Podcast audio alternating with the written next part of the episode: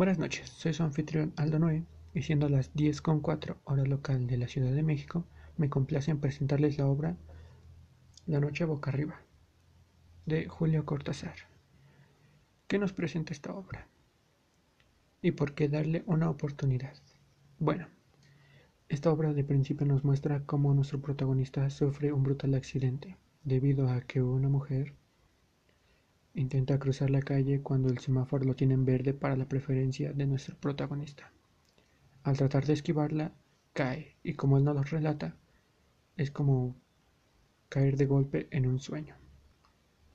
Al levantarse después de haberse desmayado, al despertar más bien de haberse desmayado, los lugareños intentan ayudarlo, pero de esta manera se percata de un horrible dolor en su brazo debido a la fuerte presión, también sintiendo un sabor a sal, del cual escurría de su frente, a lo cual recorría por su rostro, que proveniente de su ceja.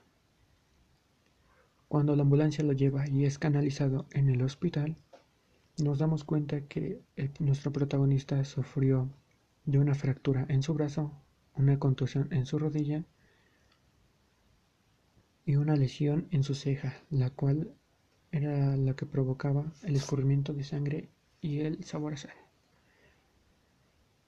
Estando aquí en el hospital, nos también de igual manera nos relata cómo había tenido extraños sueños, sueños que le provocaban temor, que le provocaban un cierto tipo de miedo.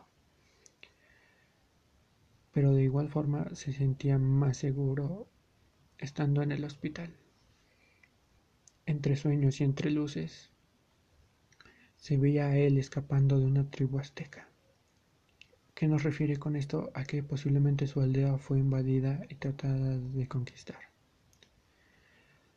Entre estos sueños que tenía, él realmente estaba en el hospital y nos mostraba una realidad totalmente diferente.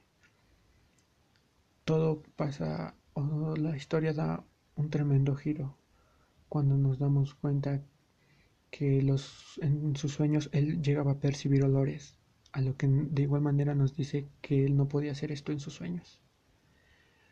Prontamente nos vamos haciendo una idea de las diferentes realidades en las que estamos leyendo este relato. Bueno,